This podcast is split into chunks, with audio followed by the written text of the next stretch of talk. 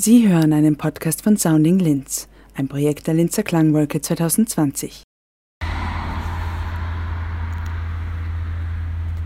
Foucault in der Frankstraße oder zwei alternative Titel.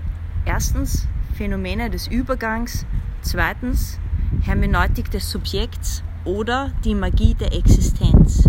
Wir sind hier. Äh, wir sind hier in einer Zone des Übergangs äh, in Linz von am Ende der Frankstraße Richtung Föst und Chemie Linz, wo sich die Stadt sozusagen auflöst bzw. von der Autobahn äh, abgetrennt wird und es führt eine Art Brücke in diese Zone der Industrie, wo sozusagen die industrielle Magie stattfindet die Chemie und die, die Eisen- und Stahlproduktion, äh, die die Stadt irgendwie auch zu ihrer jetzigen Größe teilweise gebracht hat. Ja, ähm, wobei wir gleich mit dem Stichwort Magie beginnen möchten. Äh, und die Frage ist, äh, möchte man sich als Magier bezeichnen? Was bedeutet das? Und es bedeutet vor allem eins, nämlich Magier sind sozusagen in den Momenten der Verwandlung bei der Arbeit. Die Arbeit des Magiers hat es mit außergewöhnlichen Umständen zu tun, sie ist nicht alltäglich.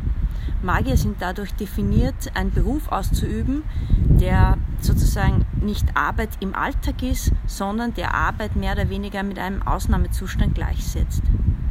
In diesem Sinn muss die zeitgenössische Bewohnerin des weltumspannenden urbanen Dschungels von magischer Begabung sein. Ähm, sie nimmt es nicht jetzt hauptsächlich mit einer fixen Struktur auf, sondern die Probleme, die sich stellen, sind meistens solche der Spontanität, des Zufalls. Ähm, es gilt weniger, einen Berg von Aufgaben zu erledigen, sondern man muss lernen, zwischen Sphären zu kommunizieren. Man versucht ein Ereignis zu inszenieren und dieses Ereignis nennen wir heute gerne unser Leben. Es ist die Magie, die wir brauchen, um das Chaos zu bewältigen.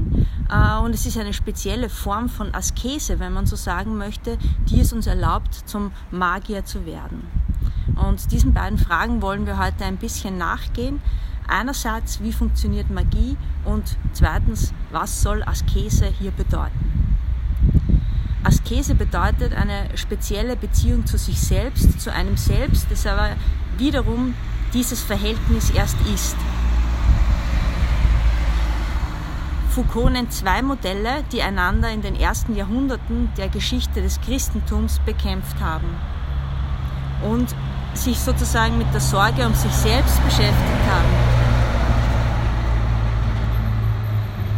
Zwei Systeme, zwei Modelle, die das Selbstverhältnis reflektieren. Einerseits nennt er das platonische Modell und andererseits das christliche Modell. Das platonische Modell bezeichnet er auch als das Erinnerungsmodell und das christliche Modell als das Exegese-Modell. Das Erinnerungsmodell hat mehr oder weniger die Wiedererinnerung, die Kombination von Selbsterkenntnis und Selbstsorge zum Thema das Ziel von diesem Modell, von diesem Modell, das sich damit beschäftigt, sich sozusagen an die Wahrheit zu erinnern, ist es, ähm, zurückzukehren an einen Ort der Wahrheit, sich an das zu erinnern, was man sozusagen irgendwann einmal wirklich war. Das exegetische Modell, das steht dem gegenüber und es ist eher das Modell der Geistlichkeit, der monastischen Ethik. Und in diesem Modell geht es nicht darum, sich zurückzuerinnern, sondern man sucht ganz äh, ernsthaft sozusagen rauszufinden, welche Gedanken es gerade sind oder welche Emotionen es gerade sind, die im Selbst oder als Selbst stattfinden.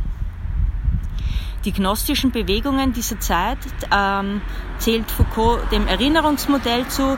Die christliche Kirche beschreibt er als die Begründerin des exegetischen Modells, ähm, das sozusagen versucht, sich der Gnosis, der Erinnerung an das Wahre entgegenzustellen. Die christliche Kirche möchte sich in dem Sinn nicht an das Wahre zurückerinnern, sondern, Zitat Michel Foucault, Natur und Ursprung der inneren, sich in der Seele vollziehenden Bewegungen möchten aufgedeckt werden. Zwei Modelle, zwei Institutionen, zwei Geschichten. Foucault entdeckt eine dritte Linie, die äh, mit großer Wichtigkeit anscheinend zwischen diesen beiden Modellen oder äh, abseits von diesen beiden Modellen vorgekommen ist. Diese Erzählung nennt Foucault eine vergessene. Das dritte Modell der Selbstbeobachtung ähm, unterscheidet sich darin, dass es nicht notwendig am Erkenntnis oder an der Wahrheit des Selbst vorrangig interessiert ist, sondern dass es in dem Sinne ein bisschen eine andere Idee verfolgt. Ähm, wir wissen von, dieses, von diesem Modell, dass die Sorge um sich selbst äh, nicht zuerst um der Rückerinnerung an das Wahre passiert.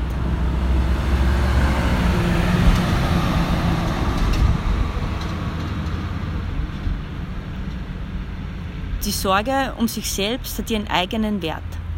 Zweitens möchte dieses Modell ähm, nichts durch strenge Askese aufdecken. Man versucht nicht die inneren Prozesse quasi fast gewalttätig oder mit einer gewissen Form von Disziplin sichtbar zu machen. Und drittens setzt dieses Modell äh, das Selbst als Ziel in der Zukunft gelegen. Und man könnte damit, wenn man bereit ist, seine Wörter etwas gewagt zu wählen, dieses Modell als ein utopisches Modell bezeichnen. Foucault nennt diese Entdeckung, dieses dritte Modell, das hellenistische Modell. Äh, er stellt ein noch unbekanntes utopisches Selbst vor, das man aber nicht erdenken kann, das man nicht vordefinieren kann, sondern dieses utopische Selbst mehr oder weniger ist in der Praxis zu entwerfen. Dieses Ziel, das Finden des utopischen Selbst, ist eines, ähm, das seine Form verändert. Ähm, man beginnt einen gewissen Weg zu gehen, äh, eine gewisse Praxis zu üben, etwas Spezielles zu tun mit dieser Idee ähm, der Suche und ähm, man weiß aber nicht so richtig wohin. Und aus diesem Grund wird an dieser Stelle sozusagen die Reflexion der Praxis, also die Art des Weges, äh, wie man gehen möchte, was man auf diesem Weg tun möchte, interessant. Also in dem Sinn ist es die Reise, mit der man sich zu beschäftigen beginnt. Und diesen Punkt können wir zu Seneca kommen. Ähm, und er sagt, die erste Art dieses Ereignis oder die erste Form, wie wir heute sagen wollen, wie wir zum Magier werden können oder unser, ein, ein, unser Leben mehr oder weniger ähm, im Sinne dieser Selbstsuche begehen können, ist, aus der Unfreiheit aufzusteigen. Das Interessante ist natürlich an dieser Stelle die Frage, wie soll das gehen? Ähm, die Knechtschaft seiner selbst, äh, die Unfreiheit sich selbst gegenüber, äh, wird als das beschrieben, was wir zu bekämpfen haben. Diese Knechtschaft ist nach Seneca unserer aller Voraussetzung. Jedoch ähm, trotz dieser schwer lastenden und beständigen äh, Auflage sozusagen, mit der wir unser Leben beginnen, ähm, ist es relativ leicht, sich zu befreien, wenn man mehr oder weniger zwei Voraussetzungen erfüllt oder zwei Dinge versucht ähm, zu befolgen. Also erstens würde es nach Seneca bedeuten, dass man aufhören muss, sich zu viel abzuverlangen. Und zweitens kann man sich von dieser Knechtschaft durch sich selbst befreien, indem man sich nicht zugesteht, was man normalerweise als Lohn, als Vergüterung oder als Belohnung annimmt. Ähm, Genau. Der erste Schritt zum erfüllten Selbst mit Seneca ist damit die Befreiung von, von dem vermeintlich Notwendigen des Lebens, wie man sagen könnte. Ähm, man versucht sie mit steigender Unabhängigkeit sozusagen gegenüber Dingen zu verhalten wie dem Angenehmen, dem Lohn, der Anerkennung. Also man versucht einfach zu suchen, ohne sich zu viel darum zu kümmern, wie sozusagen das Umfeld auf einen reagiert, was natürlich sich leichter anhört, als es dann vermutlich in der Praxis aussieht. Aber das ist das Erste, was wir versuchen zu befolgen. Ähm, die Magie nun äh, ist nach Marcel Maus der Religion entgegengesetzt und in dem Sinn sozusagen äh, eine Praxis, die genau dem entspricht. Sie widersetzt sich der Institution, äh, sie versucht sich eher frei zu machen von, äh, von Hierarchien und sozusagen äh, Magier oder Menschen, die sich äh, in magischen Systemen bewegen, den Magier rufen, um, Hilfe zu bitten, äh, tun dies aus Notwendigkeit. Also es geht darum, es gibt ein Problem, man holt jemanden, der hilft, dieses Problem zu lösen. Aber ganz anders als in der Kirche sozusagen geht es äh, dabei nicht darum, während dieser Tat oder in diesem Tun das Gefühl zu haben, man hätte moralisch etwas beigetragen. Der Magier ist an, an der Notwendigkeit äh, orientiert. Er versucht mehr oder weniger ein Problem zu lösen. Ähm, und braucht dafür gewisse Eigenschaften, er braucht ein gewisses Können, er braucht sozusagen vielleicht da könnte man sagen eine gewisse Ausbildung, er muss mit der Welt umgehen können. Und dieser Gedanke führt uns jetzt wieder zurück zu Seneca und wir können für die Magie mehr oder weniger festhalten, die Magie befreit, weil sie erlaubt, mit der Welt umzugehen. Sie macht zu einer Akteurin und man empfindet sie sozusagen dann nicht mehr als jemand, der das Dasein nur erleidet, äh, sondern jemand, der eben eingreifen kann in die Dinge, die passieren. Wir kommen zurück zu Seneca ähm, und nehmen eine Formulierung äh, von Foucault auf, denn mit Seneca passiert die Befreiung von, von einer Knechtschaft oder von der Knechtschaft, von der wir sozusagen ausgehen in unserem Leben, ähm, indem er sich vertieft darin, in, äh, die, Na die, Natur zu erkunden. Also ähm, wir lernen äh, mit der Natur umgehen, wir lernen unterschiedliche Plätze des magischen Festes äh, zu organisieren. Wir wissen sozusagen, was, was das ist, unser Leben und warum wir hier sind. Wir lernen in dem Sinn mit der Umwelt zu kommunizieren und man kann an dieser Stelle auch sagen, die Magierin oder wir als Suchende werden zu Übersetzerinnen. Foucault beschreibt diesen Versuch der Befreiung als das Durchwandern der Welt, die man von ihrem innersten Punkt her betrachten kann um so auch eben von diesem innersten Punkt wieder zurückzublicken auf das Selbst, um eine neue Beziehung im oder zum Selbst zu finden. Ähm, die Idee ist, dass man es eben schafft, sich selbst als ein Teil dieser größeren Natur zu erkennen und aus diesem Zusammenhang zu verstehen, äh, warum man hier ist, ähm, und warum sie gewisse Probleme stellen. Und das Besondere an dieser Erkenntnis ist, sie liefert dann keine allgemeinen Richtlinien oder Regeln, sondern sie erlaubt zu verstehen, was es sozusagen mit mir selbst in diesem Moment anzufangen vermag. Also was ich tun kann und auch was ich nicht tun kann. Magie bedeutet in dem Sinn, die Hintergründe zu kennen. Als nächstes wird es allerdings auch noch die Beschreibung der Praxis nötig, äh, die diese Form des Wissens möglich machen soll. Äh, und diese Praxis trägt den Namen Askese, äh, aber jedoch in einem gewissen ungewöhnlichen Sinn des Wortes.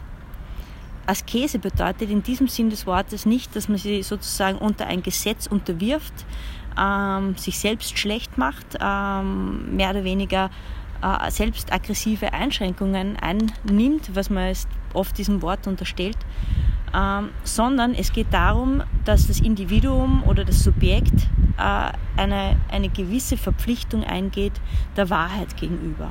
Und Foucault schreibt, Zitat, die Askesis ist nicht eine Weise, das Subjekt einem Gesetz zu unterwerfen. Die Askesis stellt vielmehr eine Art und Weise dar, das Subjekt an die Wahrheit zu binden. Wir kommen zurück zur Magie und Magie bedeutet damit, wie vorher erwähnt, wir kennen die Hintergründe und zweitens, wir beginnen eine gewisse Liebe zur Wahrheit zu entwickeln.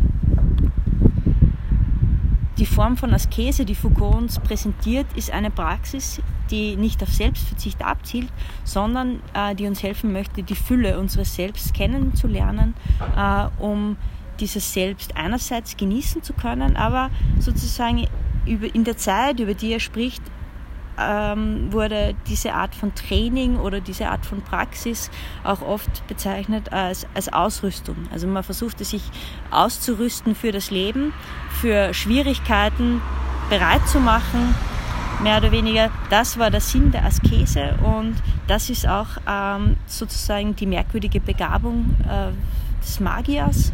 Er er weiß in Ausnahmesituationen, was zu tun ist und wie er denen zu begegnen hat.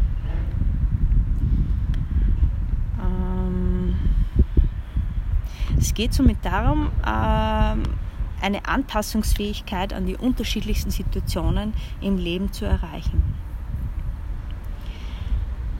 Äh, die Anweisungen äh, im Erlernen des Lebens können in diesem Sinn jetzt keine Lehrsätze sein, die zu Überzeugungen führen, sondern ähm, wir haben es hier viel mehr mit einem Wissen zu tun, das ähm, weniger intellektuell ist, sozusagen äh, im Tun äh, es schafft, Handlungen zu produzieren, die erlauben, mit Situationen umzugehen. Ähm, ich möchte nochmal zum Schluss zusammenfassen. Äh, Magie in diesem Sinn oder eine gewisse Form von äh, Anpassungsfähigkeit, äh, eine gewisse Form von im Moment vielleicht erzwungener Flexibilität, die jetzt weder wünschenswert ist oder nicht, aber eine Form, die man vielleicht braucht, um in einer Welt, die nicht unbedingt komplex, aber scheinbar äh, immer, immer schwieriger oder uns täglich sozusagen in neuer Gestalt begegnet ist. Ähm, dafür möchte ich jetzt nur kurz eine, eine kurze Zusammenfassung geben, was Magie bedeutet und was sozusagen die drei äh, Dinge sind, die wir versuchen könnten herauszufinden über uns selbst und in unserem Leben. Und das wäre einerseits erstens, Magie bedeutet, wir, wir versuchen die Hintergründe zu kennen. Dann zweitens, Magie bedeutet, die Wahrheit zu lieben. Und das ist ein positives Gefühl. Also es geht nicht darum, ähm, aggressiv äh, nach der Wahrheit zu forschen oder an der eigenen Wahrheit festzuhalten, aber es geht um ein, um ein Suchen, das mit einer gewissen Form von, von Wohlwollen passiert, von, von Liebe, von, von Frieden vielleicht. Und dann drittens, der dritte Punkt ist, wir müssen wissen, was wir in diesem Kontext mit uns selbst anfangen können. Also in welcher Art und Weise können wir uns diesen Fragen stellen, äh, in welcher Art und Weise kann sozusagen unsere Lebenspraxis passieren. Ja, okay, ja.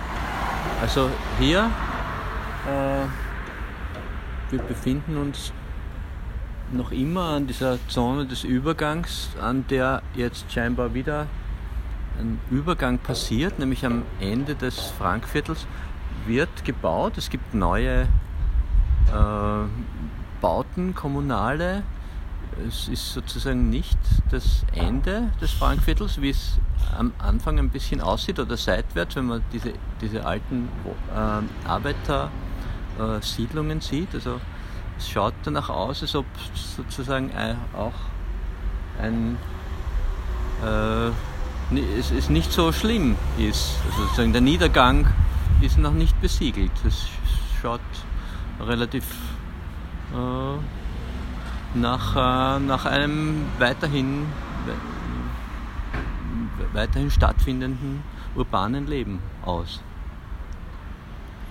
Dankeschön. Ja, danke.